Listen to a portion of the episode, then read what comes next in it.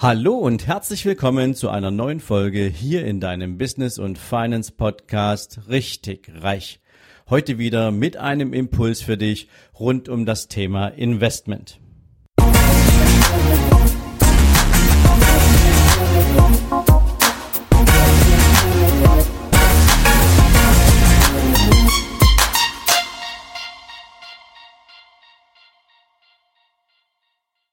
Guten Morgen und herzlich willkommen zu einer neuen Investmentfolge. Und heute möchte ich gern mit euch mal über die deutsche Mittelschicht sprechen. Und die deutsche Mittelschicht, das sind circa 50 Prozent, wenn nicht sogar ein bisschen mehr der deutschen Bevölkerung. Und der deutschen Mittelschicht geht es schlecht. Und das schon seit einigen Jahren. Und dafür gibt es verschiedene Gründe. Doch bevor ich darauf eingehe, möchte ich jetzt natürlich gern mal für all die, die jetzt mit Mittelschicht nichts anzufangen wissen, mal kurz umreißen, wer gehört denn eigentlich zur deutschen Mittelschicht? Und praktisch bewertet man anhand eines durchschnittlichen Einkommens, wer zur deutschen Mittelschicht gehört und da beginnt praktisch und man bezieht sich da hier überwiegend auf den Single-Haushalt, weil Familien natürlich noch ein paar andere Bedürfnisse haben, aber bei einem Single-Haushalt bezeichnet man jemanden mit einem Einkommen zwischen 1560 Euro netto im Monat bis zu einem Einkommen von 2920 Euro zum Anteil der Mittelschicht. Alles, was einkommenstechnisch darüber hinausgeht, gehört dann schon eher zur Oberschicht, das heißt also zu den besser verdienenden. Die Mittelschicht befindet sich hier bei Alleinstehenden, wie gesagt, in dieser Bandbreite des monatlichen Nettoeinkommens. Und wie gesagt, es betrifft circa die Hälfte der deutschen Bevölkerung. Doch warum geht es denn eigentlich der deutschen Mittelschicht so schlecht? Praktisch gibt es ein paar Gründe, die man jetzt hier heranziehen kann. Denn einerseits schrumpft der finanzielle Spielraum genau dieser Bevölkerungsgruppe, die doch in der Vergangenheit ein relativ solides und sicheres Gefühl haben konnte in Bezug auf die Leistungsfähigkeit ihrer Finanzen. Wenn wir uns das mal anschauen, früher, und wir reden jetzt mal so von vor 10, 15, 20 Jahren, da war es praktisch für einen Großteil der deutschen Mittelschicht erschwinglich, sich ein Häuschen im Grün zu kaufen, sich eine Wohnung irgendwo in der Stadt zu kaufen, irgendwie Immobilienpreise waren moderat und man konnte sich hier Wohneigentum relativ vernünftig organisieren. Es war auch kein Problem, ein oder zwei Fahrzeuge zu haben, je nachdem, ähm, ob du jetzt äh, in, einer, in, einer, Beziehung gelebt hast oder eine Familie mit zwei Fahrzeugen. Ähm, als Single-Person hast du ja wahrscheinlich nur mit einem Auto irgendwie den Bedarf decken müssen. Ja, also das war möglich. Du konntest auch von deinem Einkommen im Schnitt ein, zweimal gut im Jahr in den Urlaub fahren und und das ist eines der spannendsten Motive oder Themen, die Rente beziehungsweise die Vorsorge für das, was im Alter mal an finanziellen Aufwendungen auf dich zukommt, war zu dieser Zeit auch relativ safe.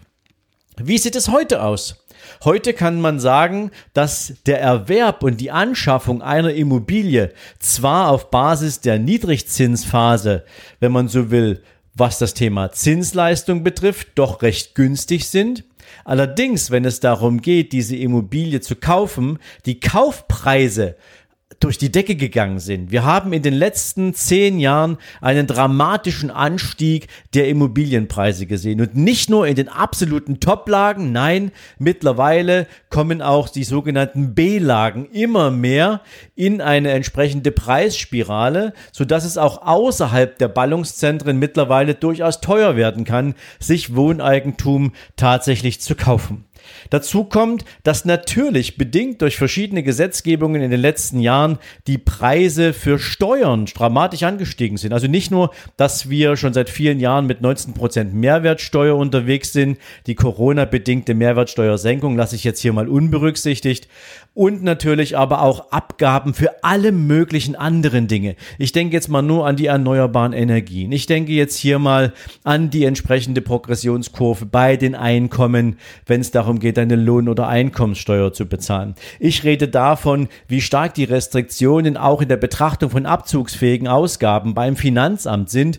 Ähm, früher hast du viele Dinge wesentlich entspannter und leichter über die Werbungskosten absetzen können. Heute wird es komplizierter. Heute kannst du nicht mehr alles absetzen oder nicht mehr so viel absetzen. Und auch das schränkt natürlich die Möglichkeit der entsprechenden Gegenrechnung ein. Also eine ganze Menge Dinge ähm, auf der steuerlichen Seite schlagen hier zu Buche, wo du einen höheren Aufwand hast oder weniger vom Netto. So, oder weniger vom Brutto. Jetzt kommt der dritte Punkt.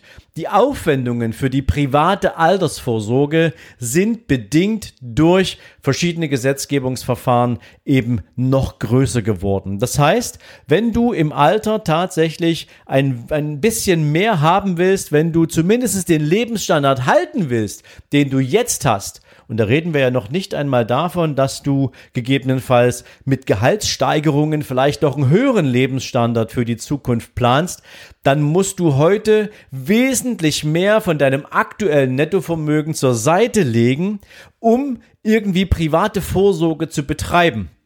Denn natürlich auch, wenn du dir die Rückkaufswerte deiner Rentenversicherungen anschaust, kannst du eindeutig sehen, dass natürlich auch Versicherungsgesellschaften, die noch vor vielen Jahren eine sichere Bank waren in Bezug auf das, was du mal steuerfrei bekommen kannst, aus deinen angesparten Beiträgen. Das wird heute von Jahr zu Jahr weniger. Du siehst, die Garantiezinsen bei den Versicherungsgesellschaften werden natürlich auf Basis der Empfehlung vom Bundesfinanzministerium regelmäßig nach unten angepasst. Das heißt also, hier kriegst du Garantiezinsen angeboten, die weit unter der Inflationsrate liegen und alles, was darüber hinausgeht, ist irgendwie so nice to have, aber es gibt keine Garantie dafür. Das heißt, du musst heute, damit du es im Alter halbwegs irgendwie irgendwie reißen kannst, mehr Geld aufwenden für deine ganz persönliche Altersvorsorge. Und ich mache das nochmal an zwei Beispielen fest, beziehungsweise so an, an, an eine Generation fest. Wie hat sich denn eigentlich das Einkommen verteilt in der Vergangenheit? Wenn du vor 1983 geboren bist, dann ist die Wahrscheinlichkeit sehr hoch, dass du heute immer noch zur Mittelschicht gehörst. Denn circa 70 Prozent aller Menschen, die vor 1983 geboren waren, haben ein Einkommen oberhalb der Mindest, des Mindestbetrages für die deutsche Mittelschicht. Allerdings von all denen, die nach 1983, und man rechnet jetzt hier mal bis 2002, geboren wurden, also all die, die jetzt auch in einem Erwerbsprozess stehen können, da gehören interessanterweise von dieser Generation nur noch circa 60 Prozent zu denen, die in der deutschen Mittelschicht irgendwo ankommen. Und das Ergebnis daraus ist, dass immer mehr Menschen extrem viel Befürchtungen haben, wie sich denn ihre finanzielle Zukunft gestaltet, weil es natürlich ein großes Abhängigkeitsverhältnis äh, zu vielen Dingen gibt, die die Menschen gar nicht selbst beeinflussen können. Wie gesagt, das Thema Steuern, das Thema Ausgaben und ich möchte jetzt nur noch mal so ansatzweise erwähnen, dass wir zusätzliche Faktoren regelmäßig äh, sozusagen dazu bekommen, die dazu führen, dass die Belastung der Generationen in der Zukunft nicht weniger, sondern mehr wird. Schauen wir uns mal nur an, was die EU gerade beschlossen hat mit den ganzen Programmen zur Wiederherstellung einer wirtschaftlichen Stabilität nach dieser Corona-Krise. Was glaubst du, welche Generation wird diese ganzen neu geschaffenen Staatsschulden denn durch Steuererhöhung oder andere Ausgaben oder Abgaben decken müssen? Das wird die Generation sein, die jetzt gerade die Schule abschließt oder die Generation, die jetzt gerade in die Schule kommen. Also die Menschen, die eigentlich viel mehr auf den erarbeiteten Wohlstand der letzten Jahre setzen können dürften, All die müssen die Fehler und die Sünden einer entsprechend verkorksten Wirtschaftspolitik ausbaden. Aber das ist jetzt nochmal eine andere Geschichte. Praktisch kann man sagen, dass wenn man einer statistischen Umfrage von Focus Online folgen kann, dann haben circa 50 Prozent aller Menschen, die in der Mittelschicht sozusagen aufgefangen sind, die dazugehören, Existenzängste beziehungsweise Zukunftsängste. Und das ist natürlich schon ein nicht zu vernachlässigender Faktor. Man hat mal eine Rechnung aus, aufgemacht von Focus Online und hat mal geschaut, was ist denn in dieser Mittelschicht, wenn man so will, das durchschnittliche Einkommen aller der, die dazugehören. Und da hat man das gemacht für einen Single-Haushalt und im Prinzip für einen, für einen, für einen Familienhaushalt mit zwei Kindern. Das Interessante ist, dass man von den Einnahmen dann natürlich auch gleich direkt die Ausgaben abgezogen hat, um mal zu ermitteln, was bleibt denn eigentlich für ein Überschuss zum Aufbau von Sparguthaben oder Vermögen für die jeweilige Personengruppe, ja, übrig hätte ich jetzt fast gesagt, auch wenn ich diesen Begriff ja gar nicht so mag. Also, ich gebe euch das mal als Beispiel. Ein Single-Haushalt verdient im Schnitt 1666 Euro monatlich, also in der Mittelschicht.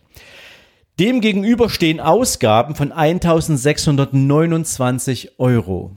Und wenn du jetzt mitgerechnet hast, dann wirst du relativ schnell ausrechnen können, dass hier gerade mal 37 Euro Überschuss am Ende eines Monats verbleiben. Noch viel krasser ist das bei einer Familie mit zwei Kindern. Deren durchschnittliches Mittelschichteinkommen liegt bei 3498 Euro monatlich wohingegen die Ausgaben bei circa 3483 Euro monatlich liegen.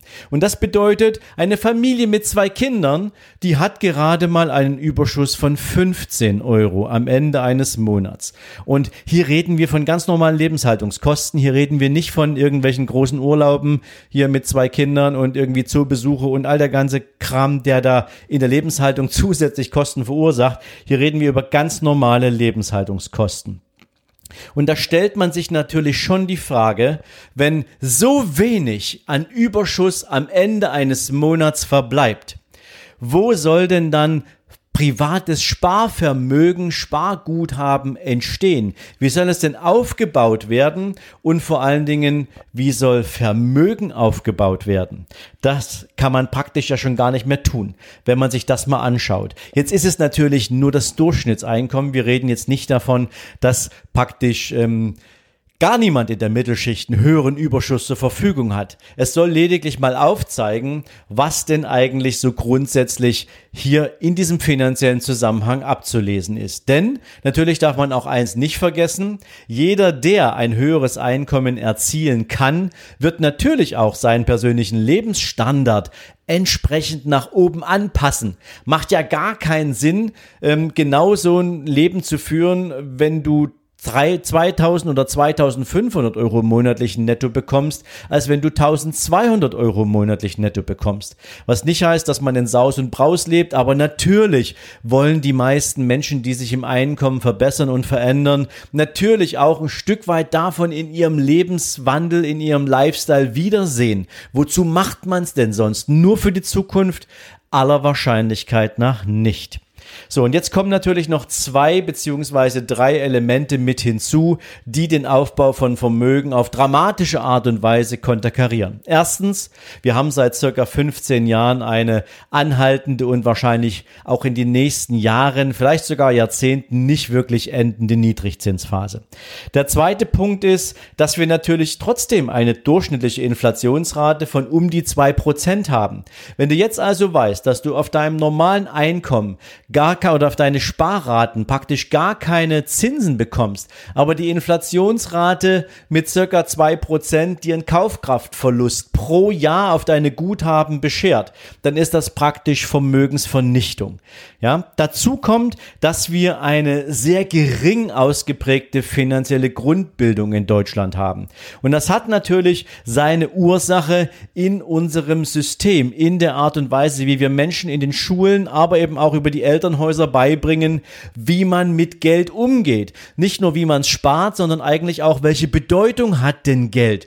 Und wofür ist Geld denn gut? Und dass Geld gut ist, darf man auch weiter sagen und nicht immer nur neidvoll auf all die schauen, die vermeintlich mehr haben und das vielleicht auch noch nicht mal gerechtfertigt. All diese ganzen Vorurteile werden natürlich übernommen, aber all die ganzen persönlichen und positiven Erfahrungen mit Geld, die werden in der Regel nicht weitergegeben. Und insofern haben wir bedingt durch dieses finanziell sehr eingeschränkte Bildungsniveau natürlich auch relativ kein Bewusstsein für Investmentaktivitäten und für die Chancen, die sich daraus für Menschen ergeben können. Also für den Aufbau von Vermögen. Wie investiere ich denn sinnvoll beispielsweise in Vermögenswerte, in Unternehmensbeteiligungen, in Staatsanleihen oder ähnliches? Man überlässt das der Beratungsqualität in einer Bank und bleibt natürlich derjenige, der sich darauf verlassen können muss, dass der Gegenüber auf Basis meiner Bedürfnisse und des herausgearbeiteten Anspruchs für meine Zukunft die richtige Empfehlung für mich abgibt. Und wenn ich mich damit nicht beschäftige, wenn ich kein eigenes persönliches Interesse daran habe zu verstehen, wie Finanzmärkte funktionieren und wie ich mir mein entsprechendes Vermögen auch aufbauen könnte, ohne dass ich fremde Beratung brauche, dann kann es mir natürlich immer wieder passieren, dass ich entsprechend nicht die richtige Entscheidung treffe, beziehungsweise gar keine treffe. Aber wollen wir mal weg von dieser Situation dessen, dass alles momentan durchaus ja mit einem großen Fragezeichen versehen ist. Wie könnten denn jetzt Lösungen dafür aussehen? Und dafür habe ich dir ein paar Sachen mitgebracht, die ich jetzt kurz anreißen möchte. Und es beginnt natürlich dabei, dass du an deinem Einkommen zunächst erstmal arbeiten kannst. Wie kannst du das machen? Du kannst dir eine Einkommenserhöhung natürlich organisieren, indem du erstens bei deiner Gehaltsverhandlung mit deinem Arbeitgeber über ein Mehr in jedem Monat sprichst. Und das macht man natürlich nicht unvorbereitet. Darauf bereitet man sich gut vor. Insofern, dass du dir mal ganz genau aufschreibst, was ist denn eigentlich die Erwartungshaltung an die Aufgabe, die du ausübst und wie viel mehr tust du denn eigentlich jeden Tag für deinen Arbeitgeber? Wie viel Eigenleistung bringst du ein? Wie groß ist deine Loyalität? Wie selten im Vergleich zu deinen Kolleginnen und Kollegen bist du eigentlich krank? Wie oft bist du angesprochen worden auf die Übernahme von zusätzlicher Verantwortung und du hast niemals Nein gesagt?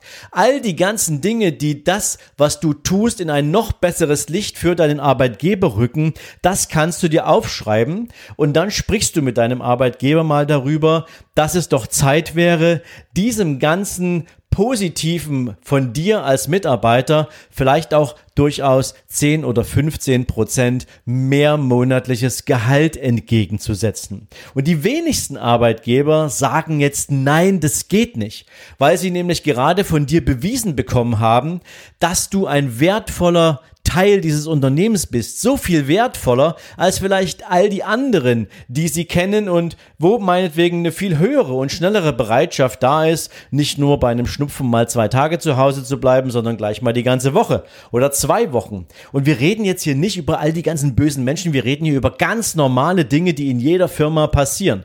Und wenn du zu denen gehörst, die mehr leisten als andere, dann ist das das Erste, was du versuchen kannst, das in Form einer Gehaltsverhandlung mit deinem Arbeitgeber zu diskutieren.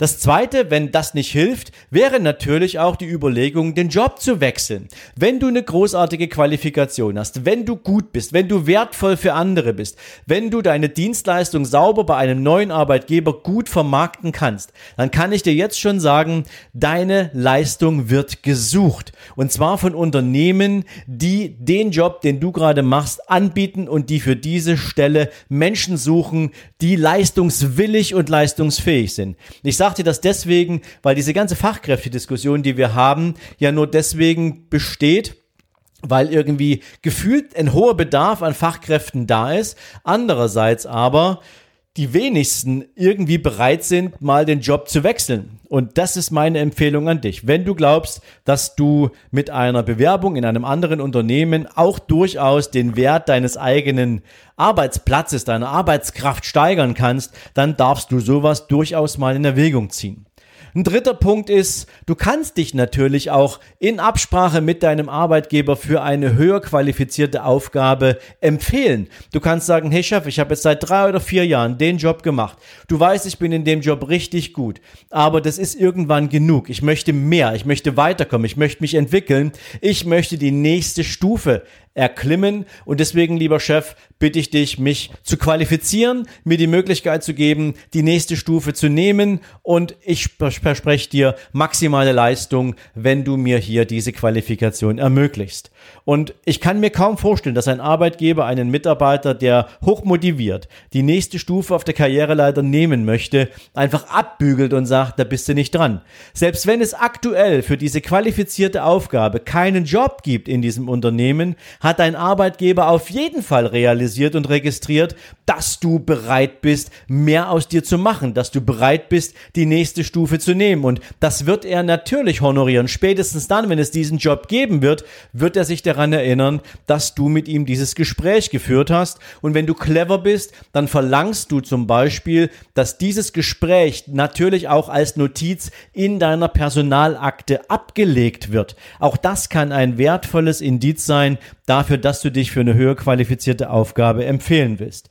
Naja, und dann hast du natürlich noch die Möglichkeit, dich auch mit dem Thema einer Selbstständigkeit auseinanderzusetzen. Wenn all das, was mit einem Arbeitgeber nicht funktioniert, für dich dennoch irgendwie bedeutet, du hast an diesem Anspruch, mehr Einkommen zu generieren, nicht aufgehört, nur weil eine dritte Partei dir nicht dabei helfen will oder kann, dann hast du immer noch die Möglichkeit darüber nachzudenken, wie würde das denn aussehen, wenn du dein eigenes Unternehmen gründest, wenn du dich frei machst von dieser Abhängigkeit, um für andere Menschen und deren Ziele zu arbeiten, sondern wenn du sagst, jetzt probiere ich das hier mal auf meine eigene Art und Weise. Und ich setze eins von weg was soll denn schon Schlimmes passieren, wenn du es versuchst? Außer, dass du lernst, dass du dich noch besser qualifizierst, dass du weiterkommst, dass du deinen eigenen Zielen folgst. All das ist möglich, wenn du das machst. Denn wenn du dich selbstständig machst beispielsweise und du weißt, du bist gut und du bist erfolgreich, dann machst du natürlich vorher auch deine Hausaufgaben. Und wenn du die Hausaufgaben gemacht hast, also gibt es nächste Woche eine Folge, dann kann ich dir jetzt schon sagen, kannst du den Erfolg gar nicht verhindern. Und daraus entsteht dann natürlich die Möglichkeit, dass dein Einkommen unlimitiert nach oben wachsen kann. Und das heißt nicht, dass du plötzlich deinen Lebensstandard unlimitiert nach oben mitentwickeln musst, sondern du kannst dann hergehen und sagen, okay, ich habe auf der einen Seite mein Unternehmen, das möchte ich natürlich weiterhin investieren, denn ich stelle gerade fest, ich wachse, es funktioniert, ich verdiene Geld und ich möchte künftig noch mehr Geld verdienen, vielleicht um auch schneller mein eigenes finanzielles Ziel zu erreichen. Das heißt, es erhöht einerseits deine Sparquote und wenn du dich mit dem Thema Investmentmöglichkeiten auseinandersetzt, wird es dir natürlich auch eine großartige Gelegenheit geben, Vermögensaufbau zu betreiben. Und wenn du das machst mit intelligenten Investmentstrategien, dann mündet das in einem sogenannten strategischen Vermögensaufbau. Und der hat wiederum was damit zu tun, dass du dir ein finanzielles Ziel setzt und diesem finanziellen Ziel einen Termin gibst. Und wenn du rausgefunden hast, wie viel du innerhalb dieser Zeit zum Aufbau dieses Vermögens auch an monatlichen Sparraten verdienen musst, und zwar netto, dann weißt du, wie du dein Business darum aufbauen musst und wie du das entsprechend auf die Straße kriegst. Und damit hast du natürlich dann die wunderbare Gelegenheit, dieses Ziel zu erreichen und das Ziel heißt am Ende, Irgendwann arbeitet dein Vermögen für dich, indem es eigene Werte erschafft in Form von Erträgen und diese Erträge kannst du dafür verwenden, von deinem Vermögen zu leben. Und das ist doch, glaube ich, eine wunderbare Gelegenheit, sich für den eigenen finanziellen Erfolg tatsächlich auf den Weg zu machen. Und wenn du wissen willst, welche Möglichkeiten es gibt, vielleicht für dich ganz persönlich, dann kann ich dir heute empfehlen, schau auf www.sven-lorenz www.seminare.com slash Seminare minus 2020. Denn du findest genau da drei verschiedene Seminarangebote, die wir noch in diesem Jahr launchen wollen und du kannst dich dafür gratis registrieren. Wenn es soweit ist, werden wir dich natürlich entsprechend informieren, sowohl zum terminlichen Background, aber eben auch zu deiner Investition für die Seminare und genau da werden wir über all diese Themen sprechen, die was damit zu tun haben. Wie kriegst du deinen Kopf eigentlich genau für diesen Switch hin zu mehr Einkommen gut aufgerüstet? Zweitens, wenn du dich für ein eigenes Business interessierst, wie kannst du das machen? Was sind die wichtigsten Grundvoraussetzungen? Wie musst du vorgehen? Was musst du für Entscheidungen treffen? Und natürlich alles das, was mit Investment zu tun hat, nämlich mit strategischer Vermögensplanung, mit strategischem Vermögensaufbau, wirst du auch an Möglichkeit bekommen, das in Form von einem Seminar zu erleben, zu verstehen, wie die Märkte funktionieren und daraus deine eigenen finanziellen Entscheidungen ableiten zu können, die dir dabei helfen, genau aus dieser, nennen wir es mal, 50-prozentigen Angstblase, die sich für die deutsche Mittelschicht seit einigen Jahren ergeben hat, auszubrechen und deine eigenen finanziellen Erfolge in die eigenen Hände zu nehmen. Und wenn du natürlich noch mehr Hilfe und noch mehr Input haben willst, wie das alles funktioniert, dann kann ich dir nur empfehlen, komm auf meine Seite beziehungsweise auf meinen YouTube-Kanal Überholspur Unternehmen und blockiere, äh, blockiere hätte ich schon fast gesagt, abonniere den Kanal und lass dir dort regelmäßig neue Impulse geben, die was mit Mindset, mit Business und mit Investmentchancen zu tun haben. Denn in meinem YouTube-Kanal Überholspur Unternehmen bekommst du über diesen Podcast hinaus regelmäßig neuen und vor allen Dingen noch ein Stück tieferen Content. Deswegen kann ich dir nur empfehlen, komm da vorbei. Also, wenn du schon soweit bist und sagst, du möchtest irgendwas ändern, dann registriere dich gern für eins oder für alle drei Seminare, die wir am Jahresende bringen wollen, beziehungsweise komm auf Überholspur Unternehmen, abonniere den Kanal und lass dich dort regelmäßig mit neuen Impulsen ausstatten und begeistern. Für heute wünsche ich dir einen großartigen Tag. Ich wünsche dir viel Erfolg bei all dem, was du tust und wenn du in Gedanken bist und sagst, was kann ich eigentlich tun, um meine eigenen Finanzen besser zu managen, dann war das hier dein Weckruf. In diesem Sinne, wir hören uns in den nächsten Tagen. Bis dahin, alles Gute. Ciao, ciao.